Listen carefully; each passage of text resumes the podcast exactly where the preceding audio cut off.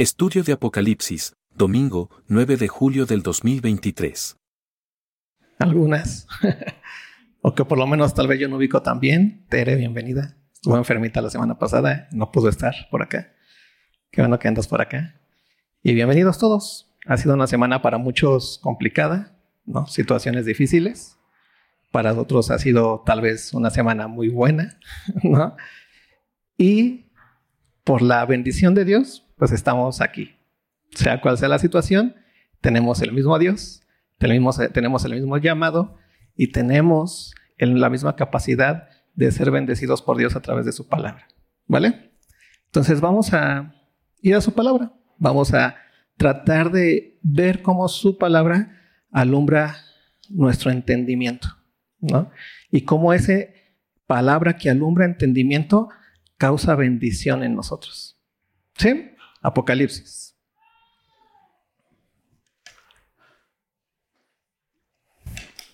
Apocalipsis, capítulo 1. La semana pasada comenzamos con Apocalipsis y comenzamos dejando lo más claro posible, o tratando de dejar lo más claro posible, qué significa Apocalipsis. ¿Te acuerdas qué dijimos que significaba Apocalipsis? ¿Cómo? Revelación. O revelaciones, como quieras, pero es una revelación.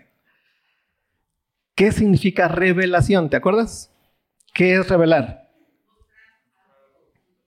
Mostrar algo oculto. ¿Sí?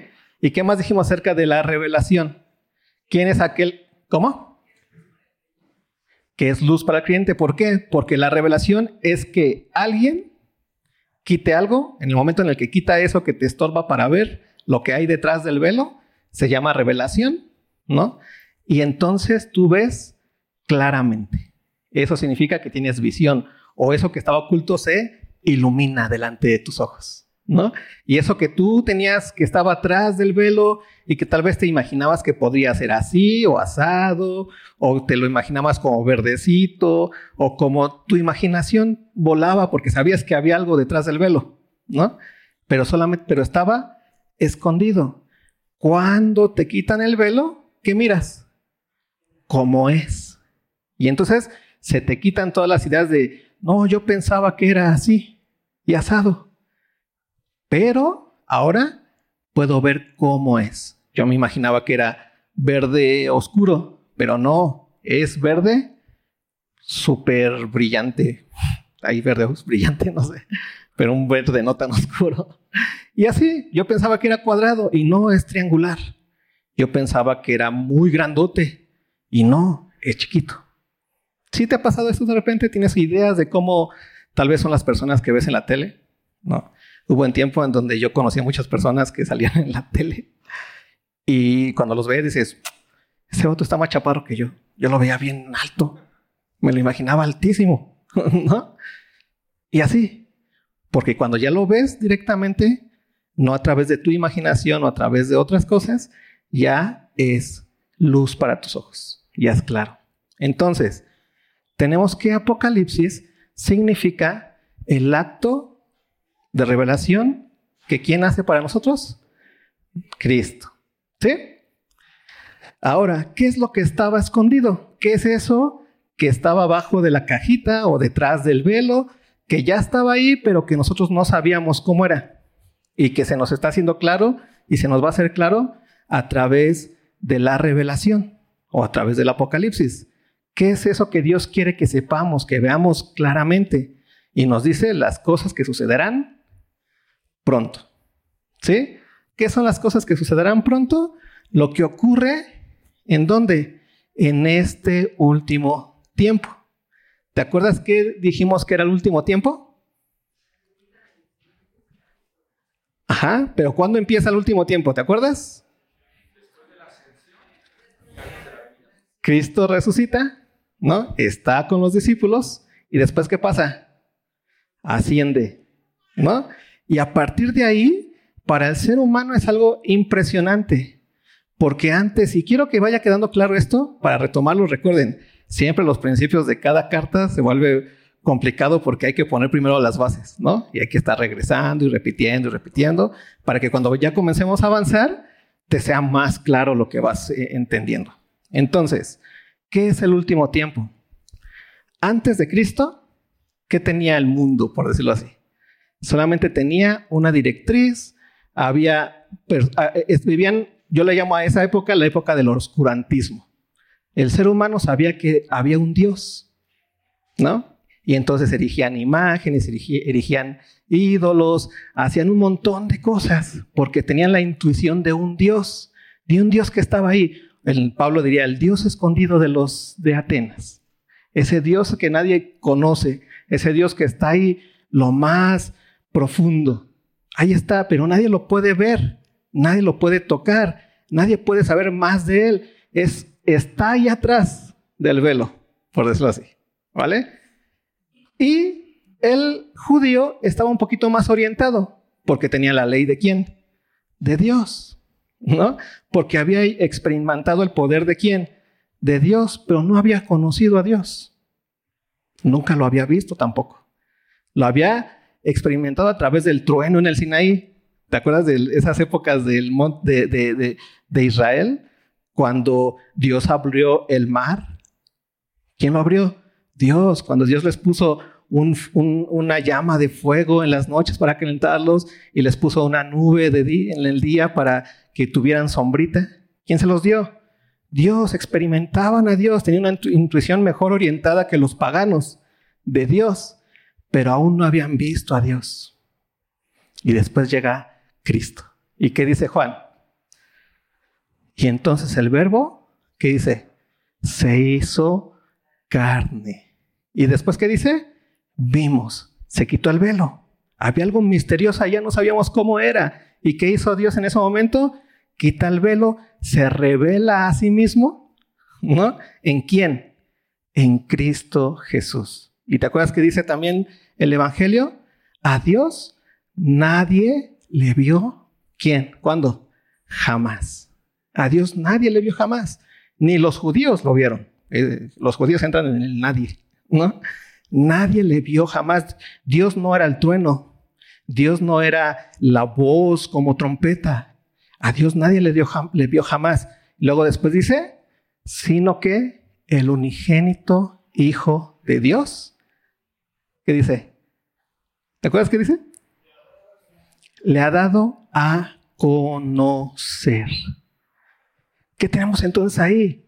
Un momento de iluminación hermosa para el ser humano. Antes vivía en el oscurantismo, buscaba a Dios, pero no sabía ni por dónde, porque no tenía claridad, había un velo ahí. Pero después en Cristo, el ser humano o la humanidad ya tiene y puede decir, ahí está Dios. ¿Y quién es ese Dios? Cristo, hombre, Cristo, Dios. Por eso Jesucristo es el único que nos puede decir las características específicas de quién? de Dios. En Cristo vemos el amor de quién? De Dios. En Cristo vemos el perdón de quién? De Dios. En Cristo vemos el carácter de quién? De Dios absolutamente. Y entonces vivimos ya en esta época, en una época en donde Dios se ha vuelto claro. ¿Te das cuenta de eso? ¿Te das cuenta de lo que estoy diciendo? Dios se ha vuelto claro. ¿Cómo es que Dios se volvió claro? porque erigió a quién? A su Hijo Jesucristo como el lugar en donde el todo ser humano, cuando voltea a verlo, va a ver a quién? A Dios. Porque nadie le vio jamás, sino, y sino que el unigénito Hijo de Dios le ha dado a conocer. Entonces, a partir de que Cristo vino a este mundo, a partir de que vimos qué significaba el pecado y cómo el hombre se iba a relacionar ahora con Dios. Y lo vimos claramente por medio de Jesucristo, por medio de su muerte y por medio de su resurrección. En ese momento, el mundo queda completamente claro de quién es Dios. ¿Sí? Si vamos viendo lo fuerte que es esto para el ser humano, para la humanidad. En el momento que Dios se revela en donde, y el verbo se hizo carne. El verbo de Dios se hizo carne. Y vimos que dice, su gloria. ¿Qué se ha visto de Dios? Su gloria. El ser humano ha visto la gloria de quién? De Dios. lleno de qué? Gracia y de verdad. Por eso Cristo es el faro perfecto, el lugar perfecto en, en, en, que cuando nosotros volteamos, se me, se me trabaron los, los conectores. Ese Cristo que cuando nosotros volteamos a ver, lo que vemos es el carácter de quién? Del Dios que nadie había visto jamás. Y entonces en ese momento el mundo, la humanidad ya no tiene para dónde hacerse. Porque Dios mismo se ha revelado en quién? En Cristo Jesús. Es la luz absoluta, la verdad absoluta. Vivimos en un mundo que dice que no existen verdades absolutas. ¿Has escuchado eso? ¿O tú mismo lo has dicho? Es que cada cabeza es un mundo. ¿Te ha pasado eso? Cada quien piensa de Cristo como tenga idea, porque pues Cristo, pensamos que Cristo es como la silla, que cada quien le pone y le dice qué es, pero no entiende la idea de revelación. Revelación es, el hombre no, le, no pone lo que es, el hombre ve lo que es. ¿Te das cuenta? Y por eso cuando Dios se revela en Cristo, el hombre que queda ahí, queda frente a la decisión. O ves que es, soy Dios o ves que no. O crees o no crees. ¿Sí te das cuenta? Pero entonces, antes de Cristo, el mundo vivía en una completa oscuridad. ¿Sí? ¿Qué pasó entonces con Cristo? Viene, se revela y entonces a partir de su muerte y de su resurrección, porque Cristo vive hoy, por eso estamos aquí. Porque la luz verdadera sigue alumbrando y no se va a apagar jamás. Porque su vida sigue transformando y no se va a apagar jamás. Porque tú estás aquí, porque estás en Cristo, porque habéis muerto con Cristo y habéis resucitado juntamente con quién? Con Cristo y estás sentado juntamente con quién? Con Cristo en los lugares celestiales, al lado del Padre. ¿Por qué puedes tú imaginarte así? Porque Cristo vive. No es una idea que tú traigas. Tú si quieres ahorita te puedes levantar y dices, ay, yo no quiero nada de eso. Y te vas y sabes que la luz de Cristo no deja de alumbrar. Porque es una realidad absoluta. Porque es la verdad absoluta. Y entonces el mundo ya quedó completamente puesto frente a la única opción que puede tener. Y la única opción que puede tener es quién? Cristo porque Dios se reveló en quién? En Cristo Jesús. Y entonces, ¿qué pasó con el mundo después de Cristo? Pues que ya este mundo no está en el oscurantismo. ¿En dónde se encuentra? En la claridad. El mundo ya sabe quién es Dios. ¿Sí? Porque el Hijo le ha dado a conocer. Y entonces el mundo ya no es como antes. Ya no estamos en la oscuridad de no sabemos para dónde, el mejor orientaron a los judíos, ahora no, ahora ya el mundo está frente a los que saben quién es Dios con la luz verdadera y los que dicen absolutamente no, ese no es Dios. ¿Te das cuenta? Por eso el último tiempo, este tiempo que resta, este tiempo que estamos viviendo hoy en día, comienza con qué? Con la ascensión de Cristo, ¿no? Su vida, absoluta. Y después termina con dónde? Con la venida de quién? De Cristo. Luego hay un tiempo que comenzó con la primera iglesia y que va a terminar con los últimos cristianos cuando venga quién? Cristo. Todo lo que pasa en esta parte de su ascensión a su venida es el tiempo que resta o el tiempo final. ¿Sí? ¿Cuándo va a ser el final absoluto? ¿O cuándo va a ser el final del tiempo final? Cuando Cristo venga.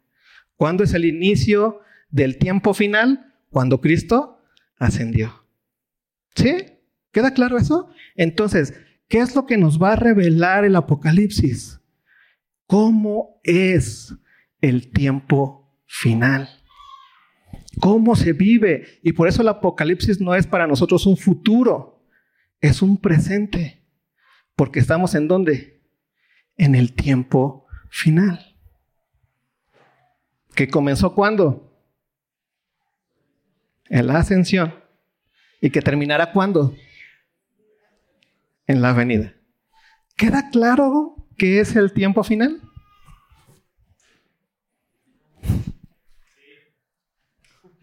Siempre les digo, ¿no? Eh, si dicen que si no hay reacción ante eso, o lo entendieron todo o no entendieron nada. Decía un maestro en la facultad.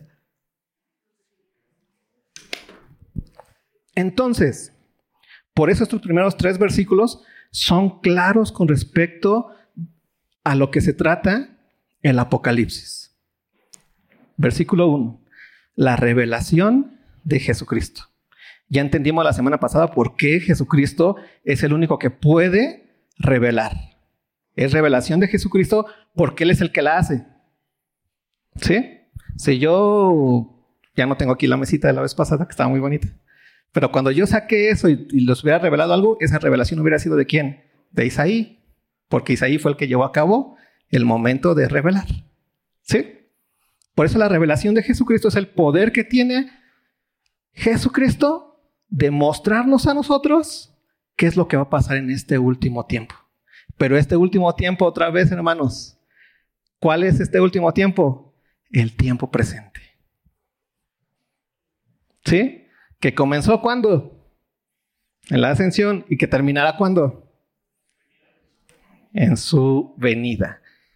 Por favor, metan bien, delimiten bien, ¿vale? Para ir yendo paso a pasito, comprendiendo bien qué son cada una de estas características que nos enseña el Apocalipsis. Entonces dice, la revelación de Jesucristo que Dios le dio. Y les, leí una parte, me parece que en Apocalipsis 6, en ese momento en donde Juan está en el cielo, ¿no? Y le muestra Dios a Juan el momento de la ascensión de Cristo. Eso que vieron los apóstoles desde abajo, ahora se lo muestra Juan en el momento desde arriba. ¿Sí? Y entonces eh, está el cielo y está ahí, está, el, está Dios en todo su poderío, adorándole todo mundo alrededor, y ese Dios con todo su poderío tiene un rollo, ¿no? Un misterio, algo cerrado, algo oculto, algo que hay que revelar, algo que hay que abrir. ¿Sí? Y entonces pregunta el ángel a Juan, este, ¿quién puede abrir el rollo? Y se dan cuenta que está alrededor que nadie, ¿te acuerdas en el oscurantismo? Nadie puede abrir el rollo. No saben, no es claro, nadie tiene la autoridad para abrir ese rollo. Y de repente Juan llora y dice, ay, no hay nadie. ¿Y qué le dice el ángel? No llores. ¿Por qué? Porque el león de Judá, ¿a qué? Ha vencido. Y entonces, ¿qué ocurrió? Vio Juan a un cordero, a alguien como, a un cordero como inmolado. ¿Quién es ese cordero inmolado? Un cordero inmolado es un sacrificio vivo, ¿no? Alguien que está vivo, que pero primero murió y luego resucitó un cordero inmolado. Dice, Él tiene la autoridad. Y entonces vamos a Dios que le da a quién el rollo, a quién, a Cristo, le da el poder de revelar ese rollo ese último tiempo. Y entonces después ya vemos, ya llegaremos ahí, comienza a sacar los sellos. ¿Eso qué es? La acción de revelar, de abrir, de quitar lo que estaba cerrado. ¿Sí? Por eso aquí dice Juan, esa es la revelación que Dios le dio. ¿Para qué? Para manifestar a sus siervos las cosas que, se que deben suceder pronto y la declaró enviándolo por medio de su ángel a su siervo Juan. Entonces, ¿qué estamos leyendo nosotros? Pues lo que vio Juan. ¿Ve lo que sigue diciendo? Que ha dado testimonio de la palabra de Dios y del testimonio de Jesucristo y de todas las cosas que ha visto. ¿Y cuál va a ser la consecuencia de entender cómo funciona el último tiempo, cómo funciona el presente, qué es quiénes somos en el presente, cuáles son las características del mundo, qué va a pasar y por qué pasan las cosas, va a ser la bienaventuranza para nosotros. Dice, bienaventurado el que lee y los que oyen las palabras de esta profecía. Y profecía significa hablar las palabras de Dios, de parte de Dios. ¿Sí? Y entonces ahí tenemos al mensajero, al ángel mensajero, hablando las palabras a quién? A Juan. Y Juan pasándolas a quién? A nosotros. Ese es el sentido de la profecía. No se distorsiona, sino cada uno es fiel hablando lo que Dios dijo y quiso que nosotros conozcamos. Y es una bendición hermosa, porque el cristiano y la iglesia sabe y va a saber perfectamente qué es el presente. Sabe y va a saber perfectamente siempre por qué pasa lo que pasa. ¿Por qué el mundo es así? Sabe perfectamente quién es la iglesia en este mundo. Sabe perfectamente qué esperar de este mundo. Sabe perfectamente qué no esperar de este mundo. Y alguien que tiene claras las cosas es alguien seguro en donde se encuentre. ¿Sí o no? ¿Te ha pasado? Tú ves a los que manejan Fórmula 1 y digo, ¿cómo pueden agarrar esas maquinotas, correr a 300 y tantos kilómetros por hora. Yo voy a 90, yo voy, ¿no? Y esos patas van a 300 kilómetros, pasan rapidísimo y, y, van haciendo un chorro de cosas y es porque saben cómo funciona una máquina o ese tipo de máquinas. O los que programan, que yo soy pésimo para esas cosas, esas cosas ya son muy tecnológicas para mí. Esos vatos están frente a una y meten numeritos. Y yo veo numeritos, pero ellos ven todo lo que hay alrededor. ¿Sí? Y lo hacen con seguridad. Si a mí me dejan algo y tengo que hacerlo, yo le enter tres veces y ya. Controlar shift y no sé. y a ver si se destraba, ¿no? O lo apagas. Porque no sé cómo funcionan las cosas. El cristiano es la persona con más sabiduría en este mundo. Es la persona que sabe que hay dolor, que hay alegría, que hay tristeza, que hay felicidad, que hay eh, situaciones complicadas, que hay situaciones no complicadas y que sabe cómo comportarse en cualquier momento y en cualquier circunstancia de la vida. ¿Por qué? Porque es bienaventurado. ¿Y por qué es bienaventurado? Porque Dios le quiere revelar cómo funciona el último tiempo. Y Dios le dio el poder de revelar eso a quién? A Cristo Jesús. ¿Y qué hizo Cristo Jesús? Nos lo manifestó por medio de quién? De Juan. ¿Sí? De eso se trata el Apocalipsis. Es una revelación para nosotros de cómo es el presente y en este presente existen los que no conocen a Dios, cuáles son sus características y existe la iglesia y cuáles son sus características. Y entonces, ¿cómo va a vivir esta iglesia en este mundo con los que no conocen a Dios, con los que sí conocen a Dios? ¿Qué va a pasar? ¿Qué, debe, qué puede esperar? Y entonces, en ese saber, tú y yo vamos a ser bienaventurados. ¿Sí? Entonces te das cuenta cómo el apocalipsis no tiene que ver con los zombies van a llegar. Tiene que ver con la seguridad que te va a dar para que tú vivas tu día a día aquí. Para que no vivas con temor frente a la posibilidad de que te dé cáncer mañana. Para que no vivas pensando que todo se trata de dinero. Porque tienes un tesoro mayor. Y es el tesoro que se te va a revelar. ¿Y ese tesoro es quién? Cristo en ti, la esperanza de gloria. ¿Sí? ¿Vamos bien hasta ahí? Versículo 4. Ya me apagaron la pantalla, no sean así. Si me apagan la pantalla, para, para ustedes.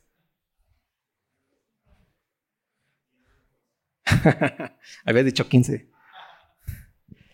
Juan dice Juan, a las siete iglesias que están en Asia. Juan tenía una, Juan de Patmos, eh, muchos lo ubican como Juan el apóstol. Y no vamos a entrar en ese debate porque es de menos. Juan de Patmos es alguien que fue encargado de estas iglesias en las cuales, a las cuales va a escribir. Entonces me encanta mucho eso, porque Juan lo que hace es tener en mente las iglesias que hay y a esas iglesias les muestra la verdad que Dios quiere que les revele, ¿no? Pero nosotros somos iglesia. Y si tú te has dado cuenta, la iglesia es eterna. Nunca muere. ¿O alguna vez has visto un momento en donde no haya iglesia? Siempre hay iglesia. Miembros de la iglesia duermen, descansan, esperando ahora la venida de quién? De Cristo Jesús, pero la iglesia sigue y sigue y sigue. Y esa iglesia a la cual Juan le está hablando es la misma iglesia que somos nosotros y tiene las mismas características que nosotros. ¿Recuerdas lo que vimos en Romanos? Tú eres un nacido de nuevo, ¿como qué? Como miembro de un cuerpo. Tú no te puedes disociar del cuerpo.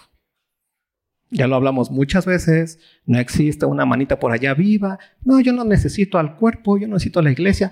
Yo me autosustento espiritualmente. Eso no, no existe eso. Eso es, eso es una tontería. Tú como miembro, aunque no quieras nada con la iglesia, eres iglesia. Aunque no quieras servir, ¿te acuerdas que lo hablamos una vez en Romanos? Aunque no quieras servir y si eres pie, pues ni modo. Pues hay los pies que se descomponen. Pues ¿qué hace el cuerpo? Pues camina rengo. No por eso ya te, ya, ya te zafaste de tu ser, ser miembro del cuerpo. ¿Sí? Entonces, ve lo que dice Pablo, Pablo, Juan, me quedo con Pablo siempre. Juan, a las siete iglesias que están en Asia, gracia y paz a vosotros. Y aquí está lo hermoso. ¿Te acuerdas que Juan está profetizando? Ya entendimos que profetizar es hablar las palabras de Dios de parte de Dios. Y entonces lo primero que comienza a hacer Juan es darle seguridad a quién? A la iglesia. Le va a decir primero quién es su Señor. ¿Quién es su Señor en este mundo? En este mundo en donde hay muchos señores, donde están los Slims, donde están los Claudios X González, donde están los López, ¿no? donde están los imperialistas gringos, donde están los revolucionarios cubanos, donde están los rusos, donde están todos esos grandes señores que mueven los hilos de la geopolítica y esas cosas y de la economía. Frente a ellos, la iglesia tiene a su Dios, pero un Dios que no está en el oscurantismo, que quién sabe quién sea y quién sabe cómo funcione. Es un Dios que se ha revelado, que venció al pecado y que está vivo y que es la cabeza de su cuerpo. ¿Sí? Y le ve lo que dice, gracia y paz a ustedes. ¿De quién? Del que es y que era y que ha de venir, que es, que era, que ha de venir. ¿Cuál es nuestra esperanza? Que nuestro Dios, aquel que cumplió su pacto de vencer la muerte y el pecado, de darnos una nueva vida, ¿qué hace? ¿Qué, qué falta que ocurra? Que venga por nosotros. Por eso lo más seguro que tú tienes en este mundo no es la muerte. Aunque el mundo te diga que sí, es lo más seguro. Lo más seguro que tú tienes es que Cristo viene. ¿Por qué? Porque Dios es. Porque Dios vive. Porque tenemos un Dios vivo. Por eso tienes una seguridad absoluta. Por eso para el cristiano la muerte es, sí, es dolor, se extraña y es fea, pero no es potente. Es por eso la Biblia dice que hay, hay, hay alegría en los cielos eh, con la muerte de sus siervos. ¿Te das cuenta? ¿Por qué? Porque ya está guardada la vida para nosotros. Porque Cristo ya venció del que es y que era y que ha de venir, esa es una realidad absoluta en nuestras vidas. Y ve lo que sigue diciendo, y de los siete espíritus que están delante de su trono, y de Jesucristo, el testigo fiel, el primogénito de los muertos. Y aquí se encuentra otra vez nuestra esperanza en este mundo. O sea, en, este mundo lo peor que el ser humano tiene es pues, la muerte. ¿Por qué? Pues porque todo lo malo te lleva a dónde? Pues a la muerte. La enfermedad te lleva a dónde? A la muerte. La violencia te lleva a dónde? A la muerte. El tiempo te lleva a dónde? A la muerte. Y de repente es como que lo más doloroso para el ser humano el hecho de saber que la persona más querida o tu hijo puede morir en un instante por la violencia en la que hay allá afuera. ¿O nunca lo has pensado? Ahora que se mueren, se mueren. Sí, pues, pues, literalmente se mueren del dolor cuando se les muere un perrito. Hasta ni quieren que a los perritos les vaya mal, o a los gatitos, o a las plantitas. Cuanto más el dolor y la preocupación que hay por las, o porque somos completamente mortales. En serio, nos morimos. Aunque conozcamos de Dios. Vamos a pasar por ahí ese Cristo no viene antes. Pero ve esto que nos está diciendo ahora Juan. Jesucristo, el testigo fiel, el primogénito de los muertos. Y el primogénito de los muertos significa el primero en resucitar. Aquel que en tanto que está vivo, tú y yo, estamos guardados y vamos a resucitar en el postrer día. Cuando Cristo venga. Los muertos en Cristo resucitarán. Pero ¿por qué tenemos esa esperanza? ¿Por qué tenemos esa seguridad? ¿Por qué tenemos esa, esa completa paz y tranquilidad que nos da frente a la violencia que ocurre en este mundo? ¿Por qué la tenemos? Porque Cristo resucitó, porque ya tenemos el faro, el camino que Dios trazó, en donde no hay duda e inseguridad. Es así. Es lo más seguro, porque Cristo resucitó.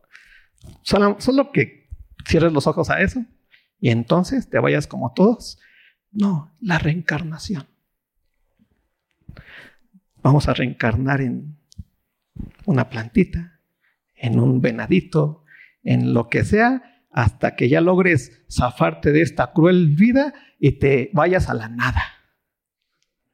Porque ya te juntaste con el todo. Ah, qué triste. Eso es el oscurantismo más grande, es vivir antes de Cristo.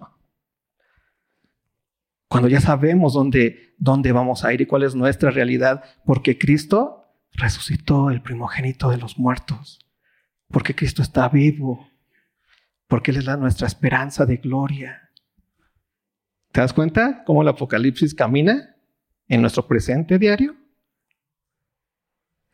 Es la revelación de cómo es el presente, quiénes somos nosotros, qué es el mundo, cuál es su palabra, cuál es la palabra de Dios, qué esperan los que esperan en la palabra de Dios y qué oscurantismo se encuentran los que no saben y no han visto la luz verdadera. Esa luz que alumbra a todo hombre. Pero ¿qué dice? Hay algunos que amaron más las tinieblas que la luz. Eso es lo más triste. Estoy diciendo que no metas los dedos ahí que, porque te vas a electrocutar. No, no, no, no. Yo quiero experimentar por mí mismo. Eso está llorando. Pues te dije. y así estamos nosotros. Tenemos la luz absoluta, la luz verdadera la palabra de Dios que alumbra a todo hombre. Versículo, seguimos en, en, esa parte. ¿Quién es? El primogénito de los muertos. Luego, ¿quién es también? El soberano de los reyes de la tierra. El soberano de los reyes de la tierra. ¿Si has sentido lo que es estar frente a un rey? Tal vez en esta época, pues no, va. ¿Has sentido lo que es estar frente a alguien que puede más que tú? Frente a alguien que puede decir no o sí y que las consecuencias son graves para ti. Bueno, estado frente a tu jefe, que tú tienes, tú tienes completamente necesidad de comer y tu jefe que puede decir, ya no tienes trabajo mañana, mijo. Ya hazle como quieras, verte a conciliación y arbitraje. A ver quién gana, carnal. Y pensamos que ellos son los que nos dicen por dónde caminar en la vida y ellos son los que dirigen nuestra existencia y nuestro destino. Y pensamos que AMLO es el culpable o el gran de que nos está llevando o a lo más horrible o a lo más hermoso. Y no nos damos cuenta que el que gobierna sobre ellos es quién? Cristo Jesús. Si es el primogénito de los muertos, entonces, también es el soberano de los reyes de la tierra. Es el rey de reyes y señor de señores. Por eso tú tienes una seguridad absoluta en este mundo. Por eso el cristiano se puede parar frente a cualquier rey y decirle, esta es la luz, esta es la verdad. ¿Sí? Ve lo que sigue diciendo. Al que nos amó. Y ahí nos comienza a hacernos entender quiénes somos otra vez en Él. Somos personas que hemos sido amadas por Dios. ¿Qué significa ser amado? Lo hemos estado hablando una y otra vez. El amor y la esencia del amor es el despojo. Es el no tomar lo que tú quieres, sino que dejarlo para otro. Es el no decir, lo justo es que te dé una cachetada, porque tú me diste una. Entonces te despojas de eso que tenías como justo, y eso es que amor. Cristo, siendo en forma de Dios, no estimó el ser igual a Dios como cosa que aferrarse, sino que se despojó. Y ahí se encuentra el amor. Y entonces tenemos a un Dios que hoy en día nos ama. Hoy en día aún nos ama. Es una seguridad impresionante que no puedes olvidar. Dios te ama. Y ve cómo nos muestra su amor en Cristo Jesús, en la cruz, y nos lavó. Nos amó y nos lavó de nuestros pecados. ¿Con qué nos lavó de nuestros pecados? ¿Por qué ya no estás bajo el poder del pecado? Pues porque su sangre nos lavó. ¿Y por qué su sangre es efectiva para nosotros? Porque Cristo resucitó. Porque Cristo vive. ¿Te das cuenta en dónde estamos parados? ¿Cuál es nuestra identidad? Iglesia, somos el cuerpo de quién? de Cristo. ¿Quién es nuestro Rey de Reyes, Señor de Señores? Es Cristo. Somos la mano de quién? De Cristo. Somos los pies de quién? De Cristo. Si te das cuenta, la iglesia, tú y yo, somos esa luz verdadera en Cristo. Por eso Pablo tiene claro que hemos resucitado ya juntamente con Cristo, porque en este mundo caminamos con la mente de Cristo, lo dice Pablo en Corintios. Por eso la iglesia es el lugar en donde el mundo nos observa y mira a quién, a Cristo. Puede ver el despojo que hay ahí, puede ver el amor que hay entre nosotros. Aunque digas, no, es que yo odio a mi hermano, pues ya va entendiendo que no eres del mundo, eres de quién, de Cristo que en tu identidad es tan perfecta y tan verdadera, no por lo que tú piensas que eres de ti mismo, sino porque Cristo resucitó y está vivo a la diestra del Padre. Nuestra identidad. Ve lo que sigue diciendo. Y nos hizo, ¿qué? Reyes. ¿Y qué más? Sacerdotes. ¿Para quién? ¿Para Dios? ¿Para el mundo? No, para Dios somos reyes y sacerdotes. ¿Para quién? para Dios. Nosotros servimos a quién? A Dios. No, o sea, no sé si estás escuchado esta de, pues tú tienes que ser exitoso en esta vida porque eres rey y sacerdote. No, tú eres rey y sacerdote para quién? Para Dios, no para el mundo. Allá déjalos que se hagan bolas. Que crean lo que se les dé la gana. Que piensen que no hay verdad. les gusta el oscurantismo. Pero aquí vamos a vivir la verdad de la luz en Cristo Jesús. El podernos amarnos unos a otros, eso es ser rey y sacerdote. Reyes como nuestro rey, que es Cristo Jesús. Pero ¿qué hizo? No estimó ser igual a Dios, sino que se despojó. Ese es el sentido del rey de amor, el que se despoja. Y tú tienes esa capacidad en la iglesia, en el cuerpo, ¿de qué? De despojarte, de ser uno. Y entonces el mundo va a ver que somos uno, como Cristo y el Padre. Y entonces el mundo, ¿qué va a hacer? Va a creer. ¿Sí te das cuenta? Cómo la mejor forma de evangelizar es ser iglesia. Amándonos los unos a los otros y va a resplandecer la luz y aquellos que están en tinieblas verán gran luz. Porque nosotros somos el cuerpo de quién? De Cristo, el cuerpo de la verdad de Dios. ¿Sí? Y ya terminamos con esta parte. Dice, y nos hizo reyes sacerdotes para Dios, su Padre.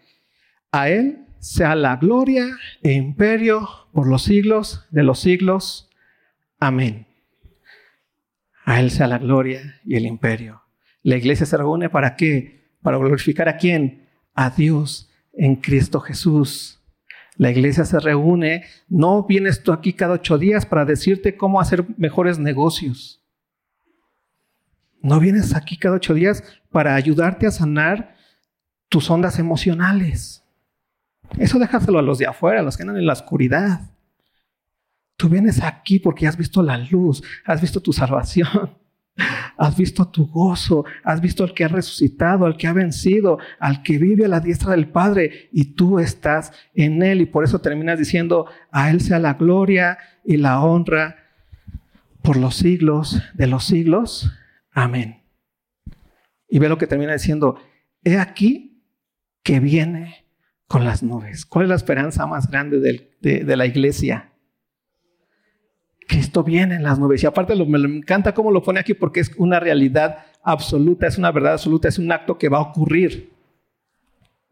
No sabemos si la 4T gana el siguiente onda presidencial. Ahí sí es, puede ser o no puede ser. Aquí no estamos en el puede ser o no puede ser.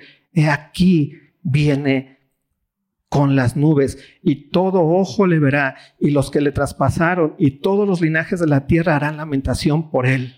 ¿Sí? Amén. Y su venida, esa venida que va a haber, para nosotros va a ser que gloria, va a ser victoria, va a ser algo hermoso, pero para los que no creyeron, ¿qué va a ser? Lamentación. Es así de sencillo. ¿Hasta dónde va a venir ese juicio y ese dolor y esas cosas que de repente te han pasado en la injusticia? ¿Cuándo va a venir ese momento en donde va a ser realmente juzgado todo ser humano? Cuando qué? Cristo venga. Y los que le estamos esperando, Pablo lo dice en Tesalonicenses muy bonito, los que hayamos muerto, vamos a resucitar. Y los que hayamos quedado, vamos a ser encontrados con Él. Pero Cristo viene, es su esperanza. Luego ve con qué termina esta partecita.